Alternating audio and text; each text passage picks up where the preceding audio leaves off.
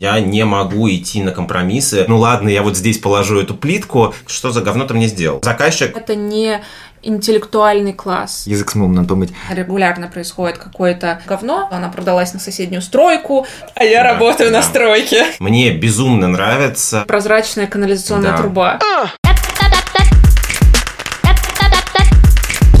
Друзья, всем привет, я Никита, и вы слушаете подкаст «Кирпич хочет стать аркой». В нем я пытаюсь разобраться в архитектуре с позиции обычного человека, который знает об архитектуре примерно ничего. А помогут мне с этим мои прекрасные друзья-архитекторы. Аня. Привет.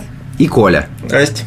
Это третий выпуск нашего подкаста «Кирпич хочет стать аркой». Долгожданный выпуск про заказчиков. Я вас поздравляю, ребят. Ура! Сегодня должно быть интересно, но не факт. Может быть, просто грустно.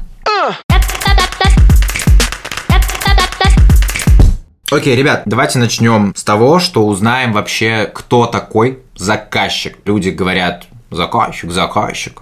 В принципе, в разных профессиях. Давайте вкратце расскажем, кто такой заказчик. Заказчик, на самом деле, это очень важная фигура вообще в архитектурном творчестве, потому что фактически это человек, который платит. Человек, который оплачивает реализацию твоего проекта, соответственно, как правило, он и диктует тебе, что это должен быть за объект. Бывают крайне редкие случаи, когда заказчик является меценатом и оплачивает все, что ты хочешь. А, но, как правило, да, это все-таки человек. Кстати, который... к этому мы сейчас потом попозже да, вернемся. Это человек, который приходит к архитектору с своими хотелками, с тем, что ему нужно построить, зачем и какой у него, какие он может деньги на это выделить. Архитектор уже с этой информацией работает и дальше с заказчиком работает плотно на протяжении всего проекта. Окей, достаточно понятненько, да. В какой момент вообще появилось понятие заказчика, восприятие людей? Заказчиком может быть как, условно, перейдем на юридический язык, как физическое лицо, так и государство, например, или церковь. Да, то есть поэтому заказчик это не обязательно одна персона. А, вот это, это может быть какая-то большая институция, да, или, ну, ну, как правило, изначально вот в, в исторической перспективе это либо церковь, либо это государство, ну, в том виде, в котором оно может быть. И в случае, ну... если мы берем тот же, извини, э, тот же Египет с пирамидчиком, про которого мы говорили в прошлом выпуске, то фараон, представ... ну, он там олицетворяет собой то самое государство. Ну, кстати, не знаю, я бы не сказала, что он олицетворяет государство, особенно в том формате, в котором котором мы сейчас говорим о государстве как о заказчике. Потому что все-таки в тот момент фараон строил не, для государства, он строил для себя, чтобы увековечить себя. И точно так же, когда строился, например, замок для какого-нибудь короля или дожа, это тоже, ну да, он государственное лицо, но он строит себе. А все-таки, если мы говорим э, про чтобы не смешивать, когда мы сейчас говорим о государстве как о заказчике. Это все-таки какая-то история, когда просто государство финансирует строительство, например, каких-то муниципальных учреждений, там школ, mm. не знаю, больниц, домов по реновации, например. Да, ну образ государства как заказчика, конечно, очень сильно трансформировался с исторических каких-то эпох к современности, вот к, к эпохе социального равенства, условно, и так далее, когда появились, собственно, потребность в массовом строительстве социальных объектов, инфраструктурных объектов и так далее. Сразу видно, кто из нас училка.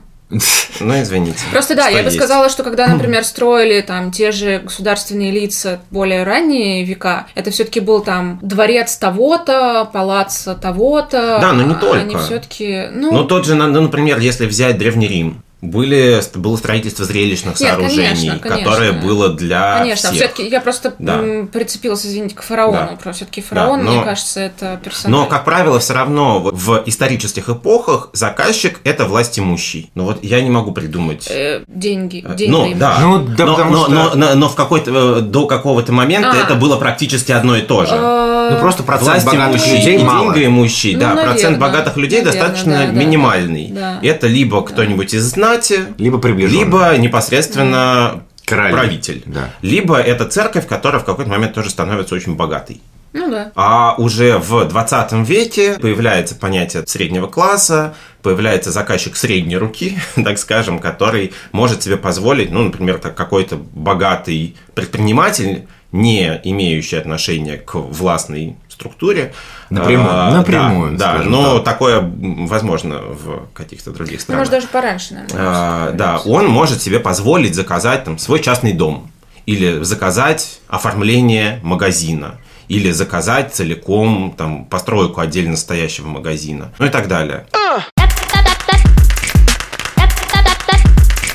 Переходим к следующей, самой долгожданной, наверное, части. А почему 90% историй про заказчиков какой-то трэш? Ну, мне кажется, тут тоже стоит зайти с истоков того, что сейчас зачастую, ну, если никто не копается, то никто не будет знать, кто это заказал. И, возможно, отчасти это снижает какую-то ответственность. И архитектура, в принципе, для большинства заказчиков, особенно крупных, особенно если мы говорим там про каких-то девелоперов, перестала быть чем-то Персонифицировано? персонифицированным и возможностью повысить свой статус в обществе М. а просто возможностью заработать денег. При этом, э, что характерно, это в принципе характерно для менталитета в нашей стране, быстрые деньги. У нас не умеют играть в долгосрок, у нас никто не любит длинные инвестиции. Ну, это, в принципе, понятно, это разговор там для другого подкаста про экономику и менталитет. Но, естественно, когда в твоей стране регулярно происходит какой-то Коллапс. коллапс, понятное дело, что никто не решается играть в долгосрок, поэтому... И вкладывать большие деньги, а Да. строительство это большие деньги это в любом всегда случае. большие деньги, и качественное строительство окупается долго. Поэтому никто не заинтересован. Это первое. Второе и компот в том, что крайнее проявление такого капитализма и рыночной экономики, что это перестает быть вот произведение ис- искусства, просто становится, ну, отчасти каким-то Утилитарным. конвейером, ну да, да, очень утилитарным, но и действительно Аня правильно сказала, что сейчас заказчик, который, ну самый частый заказчик, это либо большая обезличенная корпорация какая-то, имеющая большие финансы, либо, опять-таки, обезличенное государство которое тоже вкладывает ну, в ту же самую социальную инфраструктуру, там, в строительство Дворы, трактир. там, И то, и то очень обезличено. И то, и то не, э, не является персоналистским заказчиком, который имеет какой-то такой вот какой-то взгляд на то, что вот я хочу оставить след. Либо это частный заказчик, который, как правило, хочет просто как можно меньше потратить денег, и чтобы ему было функционально удобно. Мы не то чтобы уничижаем частного заказчика, тут, конечно, просто нужно понимать, что любое строительство это дорого, и, к сожалению, у нас у большей части населения просто тоже нет возможности вкладывать столько денег и столько времени, чтобы сделать какое-то произведение искусства. Госфинансирование — это не всегда обезличенный заказчик, это иногда очень прекрасные люди, но просто, к сожалению, да, вот такие реалии страшной бюрократии, составление смет и прохождение госэкспертизы сметной — это просто ад.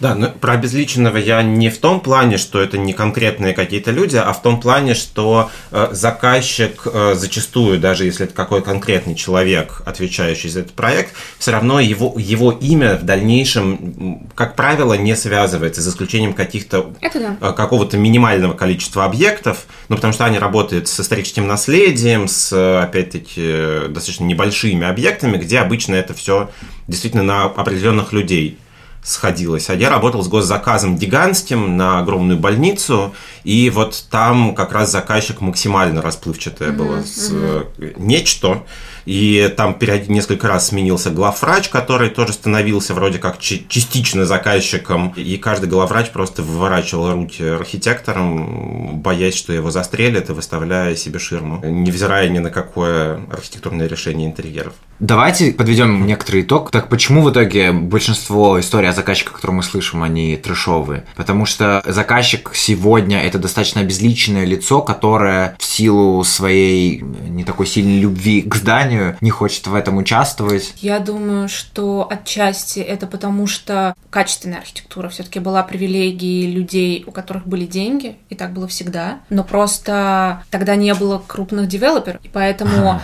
строили только те, кто мог принести эти деньги, и просто архитектуры было меньше, и, соответственно, больше было каких-то знаковых построек, да, просто, ну, как бы не было вот этого океана, в котором все терялось. М. Сейчас есть люди с деньгами и со вкусом, но есть огромное количество вот этих вот крупных девелоперов с деньгами, которым просто реально пофигу, для которых это бизнес.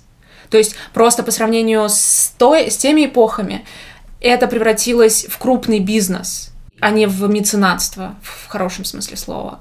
Поэтому я думаю, что потому что просто заказчик стал бизнесменом. Короче, архитектуру погубил капитализм. Точка. Ну, отчасти. Отчасти он ее э, вывел на какой-то другой уровень. Более потому что темпы. стало да, больше темпов, больше строительства, соответственно, больше архитектуры. И опять-таки не нужно думать, что сейчас есть плохая архитектура, а раньше ее не было. Раньше тоже была плохая архитектура, и в любой исторической эпохе можно найти пла- примеры плохой архитектуры. Другое дело, что большая часть из нее до нас не дожила, потому что, коли уж она плохая, ее не особо ценят, ее легко сносят. Чем дальше эпоха, тем более какие-то знаковые вещи до нас доходят, Вот. все остальное умирает. Посмотрим, что будет в будущем с башней Меркурий. А, о да. Я считаю, что Перейдем нужно к переходить к горячему. мясу. Да. Про заказчиков у архитекторов есть анекдот, что в жизни каждого архитектора есть один идеальный заказчик. Если он у вас уже был, то больше вам не светит. У меня это был мой первый заказчик. Самый-самый-самый первый. Поэтому Коля не занимается архитектурной практикой. я, я, я отчаялся. Я пробовал, у меня бы- было несколько штук частных заказчиков. И кроме первого, самого-самого первого, Юля, привет, самая прекрасная женщина. Это как первая любовь, Да, она не да, забывается. Да, абсолютно. Это был заказ на перепланирование квартиры целиком полностью трехкомнатный. О, А, сильно. Вот, вместе, соответственно, с какими-то интерьерными решениями. И это был экстаз, потому что, ну, во-первых, я был маленьким мальчиком на четверокурсником, вот я только собирался защищать бакалавр, тут прилетает заказ полноценный, и заказчик доверяет мне полностью. Вот вообще, вот во всех вопросах. То есть не было ни одного момента, когда она сомневалась в том, что я говорю, в том, в том, какое решение я принимаю, и это было очень комфортное сотрудничество. Во-первых, у нее достаточно хороший вкус. Мне близко ее понимание того, как хорошо, как плохо, и она мне полностью доверяет. И вот для меня это идеальный заказчик. То есть это идеальный матч такой с человеком, когда тебе комфортно делать хорошо. Когда ты не выкручиваешь себе руки, не идешь на сделку с совестью, ну ладно, я вот здесь положу эту плитку, потому что заказчику так очень хочется. Когда нету вот этого такого дурацкого щемящего чувства, что ты делаешь говно, тебе комфортно работать, тебе приятно работать. Больше таких заказчиков в моей жизни не было. Ну так давайте поподробнее поговорим о тех, о тех последующих некоторых. Дальше все было плохо, потому что... Нет, в целом у нас э, с тобой А. на двоих был неплохой заказчик, но правда это было в рамках архитектурного конкурса. Да, и да, дальше у нас история не пошла, потому что реализация была в Беларуси, туда надо было как-то ехать. Уже к тому моменту начались какие-то волнения. У нас было много. Да, это было как раз до Незадолго, протестов незадолго, в да. Беларуси. И у нас Были было- большие проблемы с бюджетом, его не было Да, фактически. и у нас был довольно большой загруз по основным работам, и мы просто понимали, что мы не готовы ввязываться в такую историю фактически за бесплатно. Ну да, Да.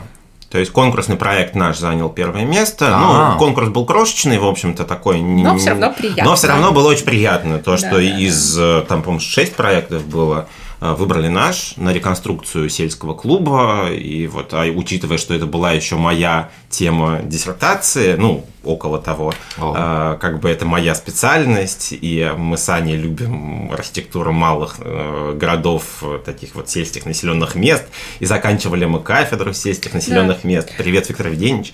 А, вот, э, общем, поэтому это был, да, это был заказчик прекрасный вполне проект. хороший, И заказчик был как раз меценат. То есть Да. вот он, мец- правда, он не очень богатый меценат, поэтому были проблемы с бюджетом. Но у него была именно вот эта зада- э, э, задача Поднять деревню. Поднять деревню, да, возродить жизнь, чтобы там внутри, вот в, в этой деревне начала, началось какое-то такое вот брожение культурное, и поэтому он хотел реконструировать, ну, кстати, этот дом культуры сейчас работает, просто он не реконструирован. А. Он, ну, просто крышу починили условно, и вот как, как есть, так и работает. Денег пока, я так понимаю, не нашли на реконструкцию. Но действительно, заказчикам этим было работать приятно, но было сложно заставлять себя работать без денег, потому что, ну, как-то... Потому что мы уже достаточно взрослыми. Одно дело, когда это конкурс, а вот дальше было понятно, что как бы мы последние люди, которым заказчик готов заплатить деньги. Был мой диалог с еще одним заказчиком, который ко мне пришел с готовой коробкой дома, он построил и дальше встал в тупик, он не понимает, что с этим делать. Коробочка стоит, у него он рисует, у него туда ничего не помещается. Он ко мне пришел, значит, вот нарисуйте мне, пожалуйста, планировки и фасады. Это сруб, поэтому окна можно в любом месте прорубить. Да, сруб так работает. Что он сначала строится целиковый, потом в нем вырубаются отверстия. Мы с ним едем, собственно, на обмеры на его участок, где стоит эта коробочка. И он меня спрашивает, мол, ну а вот э, инженерные конструкции вы считаете, чтобы это вот, вот, вот, чтобы все держалось? Я говорю, нет, это вот конструктора делают. А вот водопровод, вот э, вы, вы, вы рассчитываете, чтобы вот там вот все текло? Я говорю, нет, это делают другие инженеры. А что же вы тогда делаете? То есть у него, и искренне не понимаю, причем он меня уже нанял, мы с ним уже договорились о сумме, но у него было искреннее непонимание, зачем он меня нанял. У меня был еще один заказчик, который меня нанял. Каждый раз, когда мы с ним встречались, он говорил, так ты дизайнер или архитектор? Я говорю, архитектор. Он такой, а следующий, так ты дизайнер? Или он упорно хотел, чтобы я ему покрасил стенку чтобы я выбрал цвет для стены. А я, дурак, лезу со своей архитектурой и организацией пространства. А поэтому, собственно, мы разругались и разошлись в разные стороны. Это самая моя тяжелая история с заказчиками. Ну, рассказывайте, молодой человек. В, в, итоге, в итоге у меня сейчас получается, что это такой выпуск моей боли.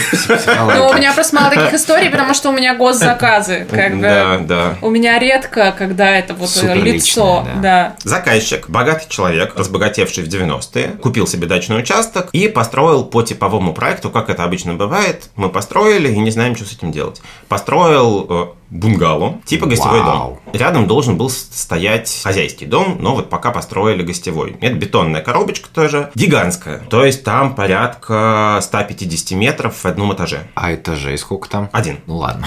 А коробочка поделенная напополам. В одной половине две спальни, два санузла, в другой половине кухня-гостиная. Кухня-гостиная, как сейчас помню, 76 квадратных метров. То есть это такая, ну, средняя трешка целиком, вместе со всем, со, со, со всем, со всем. И высотой 6,5 метров. Вау. Я туда захожу, и я понимаю, что я в кафедральном соборе. И это высоченное, гигантское помещение, абсолютно пустое. Я говорю, крест повесьте в торце, и все. Сейчас все просто представили, наверное, себе 6 метров и голову вверх подняли, да. потому ну, что это, сложно. Это примерно две с половиной ваши квартиры, скорее всего, если вы живете не, в э, сталинском доме. Я смотрю на это, я понимаю, что это двухэтажное, на самом деле, здание, от которого архитекторы просто взяли и выкинули чертежи второго этажа. А как так случилось вообще? Потому что заказчик решил сэкономить и заказал типовой проект с чертежами, со всеми делами, с, с конструкциями, с инженерией. Но я смотрю по, по всем пропорциям, но это не может быть одноэтажный дом. Ну, ну, ну, ну не бывает такого. Ну, либо архитектор клинические идиоты, ну. Либо, либо это двухэтажное бунгало mm-hmm. с, двумя, с двумя уровнями спален. Ну, какая-то, гости, видимо, про гостиница, не знаю, что-то такого. Вот, я им пытался, значит, сделать какой-то второй этаж такой балконом, двусветное пространство сложное, с лестницей, которая зонирует эту гостиную, чтобы кухня была отдельно, гостиная была отдельно, чтобы, ну, хотя бы как-то. И в центре этого всего 6,5 метров стена пустая. Ой. На, на длину всей гостиной. И вот, собственно, именно цвет этой стены так волновал заказчика. А, он считал, что, значит, убрать вот эту вот гигантскую 6,5 метров стену, внизу которой маленькая дверь 2,10. Э, две, две маленькие дверки в спаленке, и все. И гигантская вот эта вот холст. Они, они говорили, что вот вы скажите нам, какой цвет и какую фреску туда можно? Фреску. Они хотели фреску, показывали мне картинки из таких вот, э, ну, типичных провинциальных кафе, знаете, когда там арочка, туда уходит венецианская улочка вдаль. Я говорю, ну, знаете, наверное, наверное, цветом не поможешь. Здесь нужно как более радикальные какие-то вещи. Плюс при спальнях там было два санузла, и санузлы тоже подходили под конек дома, то есть под самую верхнюю часть. Соответственно, санузел площадью 2 метра и высотой 6,5. Более того, в торце, а это, труба. Да, в торце этого санузла на уровне где-то метр от пола начинается окно, и, внимание, идет оно до конька, О, до потолка. Что? То есть даже перекрыть верх нельзя. То есть даже потолок сделать навесной нельзя. Было, мне кажется, нам надо было какой-то водопад делать. Да, я предложил им поставить э, винтовую лестницу и наверху унитаз, чтобы, чтобы, ну, чтобы как, ну, хоть как-то И тогда от унитаза вниз должна быть прозрачная канализационная да. труба. И, и, Ну вот да, да, да. Э, Которая должна дальше в гостиную куда-то А. А, Вот. И рядом такая, такого же, так, такой же площади э, гардеробная, такой же высоты. Ну, гардероб А, нормально. да. Огонь. соответственно- Это просто для очень высоких людей. Да, и э, я пытался им говорить, что, значит, надо как-то что-то там занижать, хотя бы над гардеробной, где нет окна, понижать потолок, сделать там тоже второй этаж, не знаю, ну какую-то антресоль, либо зашивайте просто. Ну, потому, ну, ну, ну, не может такого быть, это чудовищно. Ты лежишь в кровати, опять-таки, ну, ты, ты лежишь в кровати, и у тебя, тобой и над тобой шесть с половиной метров. Ты туда фресочку сделай. На потолок прям. Просто. Открываешь глаза. Ну вот как в Сикстинской капелле я ты хочу Э, примерно. Да, ну мне там у меня получилось сделать как раз антресоль над э, гардеробной, плюс получилось сделать, так как гардеробные санузлы достаточно большой площади, вклинить туда тамбур, чтобы из спальни было не три двери, причем спальня достаточно небольшая, но высотой 6,5 метров и три двери. И на четвертой стене еще батарея висит под окном, гигантская, полтора метра. Кровать ставить некуда. Несмотря на то, что вот такие площади, кровать ставить просто тупо некуда. А, Я им вместо двух дверей сделал одну дверь, чтобы сразу входил в тамбур и расходился в гардеробную санузел. Вот это я успел сделать. После чего я им показал чертежи антресоли для гостиной, там с библиотекой, какую-то такую, ну, лаунж-зону, условно, на втором уровне. Мне сказали, что это все некрасиво и чудовищно, и вообще вас ни зачем наняли, и они отказались от моих услуг после этого. Я успел перевесить батарею на другую стену, чтобы им было куда поставить кровать в спальне, и сделать э, антресоли над э, и зонирование в, в спальной зоне. Вот, но это было, это было очень тяжело, это был такой заказчик прям, ну плюс там была большая семья из четырех человек, двое взрослых детей, э, мать, отец, все, у всех разные мнения, все хотят что-то другое, И вот с женской половиной заказчиков у меня сошлось. Они понимали, что я хочу. Они хотели именно того же. Собственно, они, они ко мне за этим и пришли.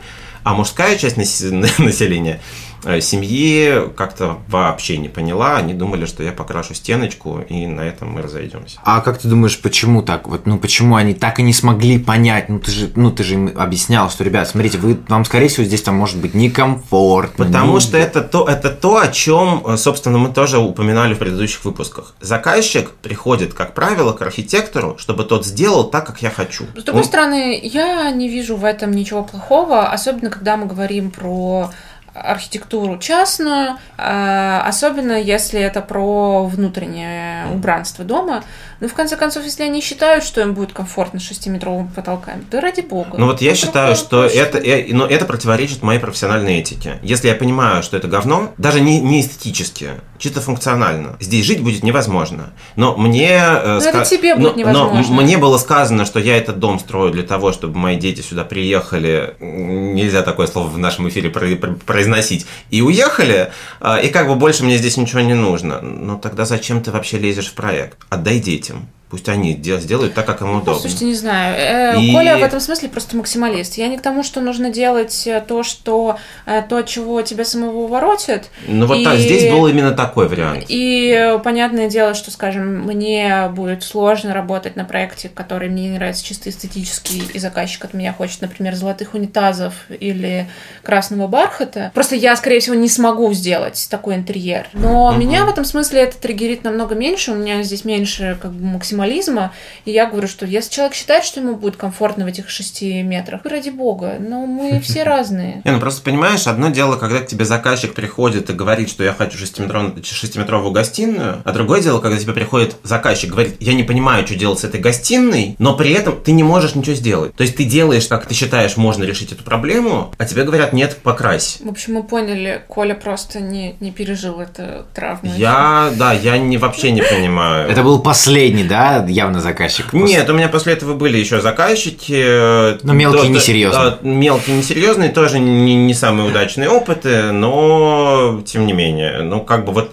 вот именно такого ярого... Но там был, была, был вопрос именно в просто личности заказчика и в его напоре. Он не принимал вообще никакие, в том числе от членов своей семьи, никакие э, А. замечания. Понятно. Он, он, он говорил, что я, значит, всю жизнь прожил в маленькой хрущевке. Это, кстати, комплекс вообще советского человека. Я всю жизнь прожил в маленькой квартире, я теперь хочу, чтобы было много. И э, нет абсолютно понимания, где должно закончиться это много. Вот сколько денег хватило, настолько много. Э, Там еще предполагались мраморные полы в этой 76 М, вкусно. э, метровой гостиной. Еще мраморные потолки. А, Ну, м, опять же, тут я скажу так, что я считаю, что одна из важных задач умения архитектора – это не просто прийти и сказать, красиво будет вот так, а сделать максимально красиво то, что хочет заказчик. Это да, да, безусловно. умение лавировать, и умение идти на компромисс – это огромный бонус и огромный плюс. Это, это, это я бы сказал, Э, необходимость. И это одна, это, пожалуй, одна из самых сложных частей работы.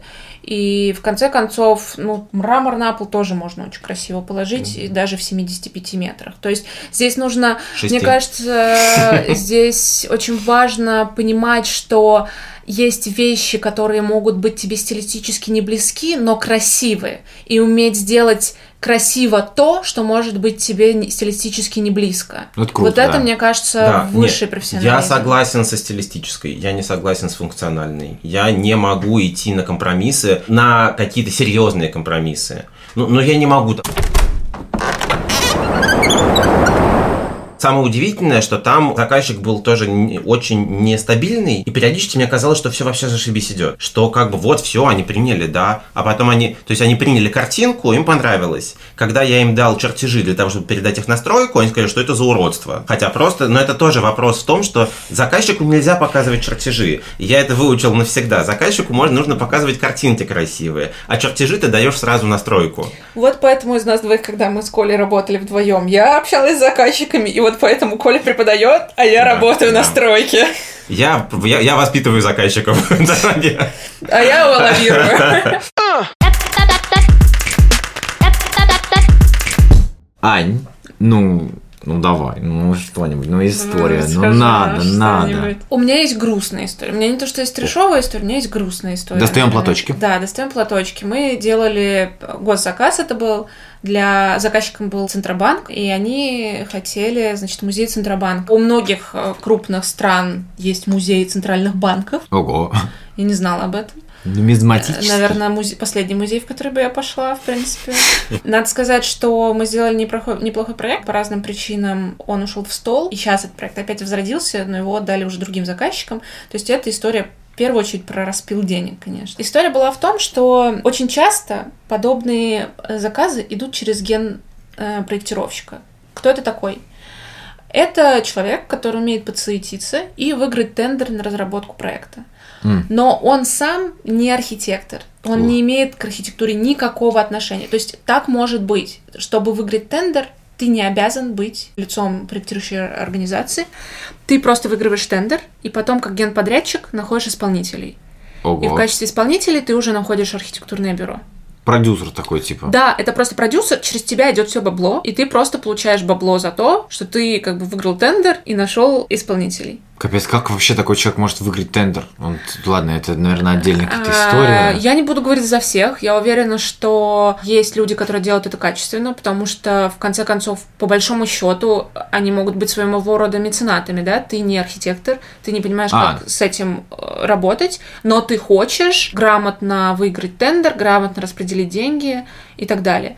Но, конечно, среди таких людей и очень много ушлых э, персоналей, которые просто любят пилить деньги. Да, история была в том просто, что мы довольно долго делали этот проект. Крупный, довольно интересный. Понятное дело, мы уже как архитектурное бюро нанимали смежников, конструкторов, инженеров. То есть, получается, им платили деньги мы. То есть нам генпроектировщик платил деньги, Ага, да. а мы себе их уже в подряд нанимали. То есть это такая лестница. И, соответственно, если нам деньги задерживал генпроектировщик, мы заказывали свои, мы задерживали своим подрядчикам деньги. Все сложная цепочка. А это был как раз период, когда Центробанк начал закрывать по России банки повально. Первая была такая волна. А, И когда был, наконец, принят проект, он шел очень сложно, то есть он был именно на том уровне, что там на совещаниях была и Набиулина, и как бы вообще все. Приняли проект, все, провели оплату, последний транш, Центробанк выплатил этому генпроектировщику, и на следующий же день другой рукой Центробанк закрывает банк, в который они перевели ему деньги. Это была основная сумма, то есть большая часть. Мгм. И все. И генпроектировщик говорит, а все, у меня нет денег. Потому что банки же юрлицам в последнюю очередь компенсируют э,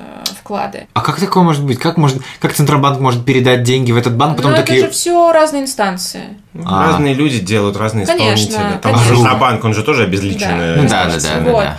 И мы-то, конечно, могли бы подать в суд на этого генпроектировщика, как бы, ну, а что тут остается делать? Это не наша проблема, ищи деньги. Но проблема в том, что у этого генпроектировщик дядя главный прокурор Москвы, Ой. и нам сказали, ребят, даже можете не пытаться. Ну да, смысла нет. Вот, ну, пришлось брать кредиты. Наше руководство на свое имя личное, как физлицо, брало кредиты, чтобы компенсировать. Что? Да.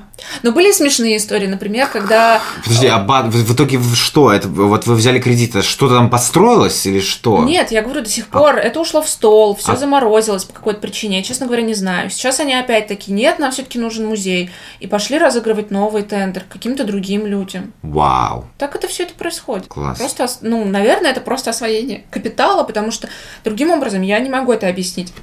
Ну, я понимаю, что там могут приходить новые люди, которые не очень в теме того, что был сделан, уже разработан проект. Я себе могу прекрасно представить, как это может происходить. Большая машина. Да, э, но это просто вопрос к машине, вопрос действительно к э, тому, как все это хозяйство устроено. Да, действительно, конечно, грустненькая история. Ну, и веселенького, и грустненького, и все, все есть. Веселая история была про частная была заказчица, жена довольно видного человека, люб- любовница, довольно, да, тоже с каких-то государственных там постов, не будем называть имен. Она купила себе в огромную роскошную московскую квартиру джакузи, огромную джакузи. И оказалось, что эта джакузи такая большая, и в нее помещается столько воды, что перекрытие московской квартиры, даже шикарной, эту джакузи не выдерживает. Боже, там бассейн, типа чайка. Что ставить в московскую квартиру эту джакузи нельзя. У нее был загородный участок, где строился дом, собственно, с которым мы и работали. Мы делали как бы интерьеры, планировку интерьеры в этом загородном доме. И она решила, ну, тогда постро... поставить в этот загородный дом. Но проблема в том, что коробка уже стояла. Крыша была, перекрытия были, и окна в двери проделаны уже были. И эта джакузи была такая огромная, что она не влезала ни в один проем, ни в дверной и оконный. Да. И в итоге она просто стояла на участке и собирала дождевую воду. Что сейчас с этой джакузи, я не знаю. Я думаю, вокруг построили просто что-нибудь. Возможно. бедная джакузи. Но бывают такие крупные заказчики, например, это не моя история, это история моей мамы, она тоже архитектор. Она делала галерею для художника Шилова, который на Волхонке рядом с домом Пашкова. Ни о чем не говорит, конечно. а Картиночки потом посмотрю с вами вместе. Ребят, кстати, картиночки будут в телеграм-канале. Ничего особенного, это просто один из московских особняков. Просто, А. ну, я думаю, что художник Шилов, его галерея, это довольно такое на слуху место. Он очень сложный, одиозный человек, э, иногда просто говно. Просто человек, просто человек, говно. Вот, и... Привет, Шилов. И очень тяжелый, очень долгий был, очень тяжелый проект. И Шилов тоже приходил и говорил, что все мудаки, значит, все не знают, как строить, один он знает, хотя интересно откуда. И я помню вот эту историю, как на лестничной клетке над дверью делали окошко. Знаете, бывают над, дверь, над дверями такие окошки, там полукруглые или квадратные. И вот приходи сначала, хочу, чтобы было полукруглое, сделали полукруглое. Нет, хочу, чтобы было квадратное. Выполнили в. Нет, все-таки полукруглое. В итоге там уже просто некуда было уже просто править это окошко, там уже места не оставалось. Потом э, были истории, как он вскакивал на совещаниях, бил кулаками по столу и говорил э, моей маме, которая была главным архитектором, что она продалась на соседнюю стройку, что они все твари, твари продажные. Да, это тоже очень частая история. Художник, что ж сказать. Ну, заказчики, да, бывают э, не самыми приятными людьми. Но Какая-то- бывают и другими. Какая-то интересная пропорция. Чем больше денег, тем, знаете, убавляется в некоторых местах. Это да. Это действительно есть такая пропорция. Но опять, опять-таки, вряд ли она абсолютная, но... Да, конечно, Как правило, просто, ну, те заказчики, которые доходят до нас, таких небольших архитекторов, скажем так, наверное, Я не очень экономист и социолог, но, возможно, это связано с тем, что все-таки до недавнего времени подавляющее большинство людей, которые имели деньги, это были люди, которые нажили свои состояния в 90-е или еще когда-то. То есть это не интеллектуальный класс. Ну да. Есть надежда, что все-таки в ближайшем будущем это извес- из- изменится. Айтишники, воспитывайте вкус, вы наша надежда. У кого еще будут бабки, конечно, в этой стране?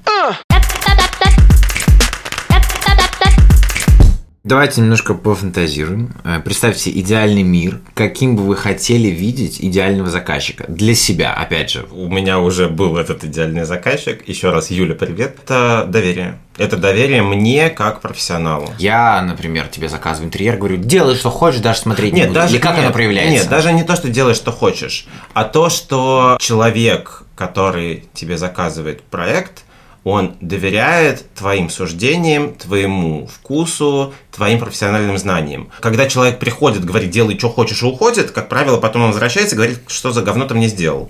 Э, Мне нравится, когда заказчик принимает участие, когда вы с ним обсуждаете. Опять-таки, вот с моей заказчицей мы там ездили на строительные рынки, вместе выбирали материалы. Я там же на коленке рисовал какую-то раскладку плитки, которую мы нашли вот здесь, чтобы было... Ну, то есть это взаимодействие, это всегда, всегда взаимодействие. Мне даже не столь важно, чтобы у нас совпадали какие-то вкусы. То есть, опять-таки, то, о чем Аня говорила, в этом плане компромисс можно найти. Это даже, ну, в некоторой степени это интересно, опять-таки, если заказчик тебе доверяет и готов идти на диалог. Если он к тебе приходит действительно как к архитектору, а не как к исполнителю моих хотелок. Ну, То есть каким-то пиететом, что все-таки Да, это да, специалист, да, да. если он действительно говорит и уверяет меня в чем-то, то, наверное, действительно стоит ему довериться хотя бы. Заказчик все-таки должен свое мнение выражать, потому Ну да. что Да, это очень необходимо. сложно, очень сложно работать с заказчиком. У меня был такой кратковременный опыт именно частных заказа, когда ты приносишь какие-то варианты, что ты им рассказываешь, а заказчик стоит на тебя глазами хлопает, э, и как рыба молчит. То есть на самом деле это как любые человеческие отношения. Важно проговаривать через рот все, что устраивает или не устраивает. И для меня, наверное, еще идеальный заказчик, это который, ну, понятно, так глобально, если говорить, осознанно вкладывает деньги, понимает, да, зачем он это делает. Ну, то есть, как бы, он понимает, что он вкладывает большие деньги и что это того стоит. Мгм. И заказчик, который готовится делает домашнюю работу. Это прекрасно, когда заказчик, например, приходит с референсами, которые ему нравятся. Когда, в принципе, ваша работа начинается с того, что заказчик, например, идет на Pinterest и делает себе подборочку, что ему Мудбордик. нравится, мудборд, что ему нравится, что ему не нравится. И это хороший старт э, для работы, чтобы просто ты тоже себе выбрал какое-то направление. Ну, вообще, То, с чего ты начинаешь. Действительно, тебе нужно понять, что нравится заказчику. это вот... в первую очередь. Потому что ты делаешь все равно для него. Ну да, и, собственно, мудборды хороши в создании коннекта, типа Да. описать сложно, я хочу бежевую стену, ну то есть это странно звучит, а если ты собираешь мудборд, где много всего, почувствовать вайб, разумеется. Да, желание именно работать вместе. Да, тут, Это тут командная тут работа. быть- да, тут может быть два варианта. Либо реально ты доверяешь э, безоговорочно, либо вы работаете вместе, и вы тоже уделяете этому время. Ну это вообще супер, конечно, Вы идеально. уделяете время на то, чтобы посмотреть все варианты, чтобы поразмыслить над ними, чтобы задать, не просто сказать, я ничего не понимаю, мне не нравится, иди переделай, а как бы порефлексировать над этим, да, порефлексировать над этим вместе. Типа, Ну, давайте сядем ну, и действительно, как в поговорим. отношениях. Да, поговорим, что вас не устраивает, чтобы понять, как это исправить. Отличный сервис придумал. Это типа есть семейная психотерапия, вот заказчик Да-да-да. и клиент Я приходит. давно об этом говорю. Я просто очень, я очень увлекаюсь психологией, и я уже много лет шучу, что я наконец выучусь на психолога, и у меня будет вторая ставка в архитектурном бюро. Я буду присутствовать на совещаниях, чтобы переводить с языка заказчика на язык Вот архитектора. у нас с Аней просто был общий заказчик, где как раз вот по этому пункту доверия был максимальный провал. То есть э, заказчик э, бегал консультироваться с другим архитектором, у которого ему было слишком дорого делать проект, поэтому, поэтому он пришел к нам. Но по каждому вопросу он бегал к ней, чтобы э, проверить, э, правильное ли мы решение Да. предлагаем. тут, тут нужно сказать, что мы решали в первую очередь исключительно архитектурные задачи, потому что там были проблемы с, с организацией пространства.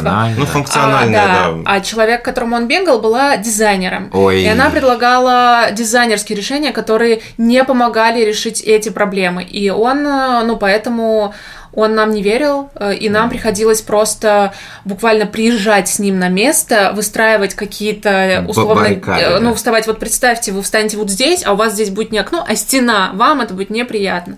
Это, кстати, тоже такая на будущее, мы сейчас забросили удочку, что у нас, наверное, уже в следующем сезоне обязательно будет выпуск где мы пригласим дизайнеров и поговорим, устроим файт, любимые всеми дизайнеры против архитекторов.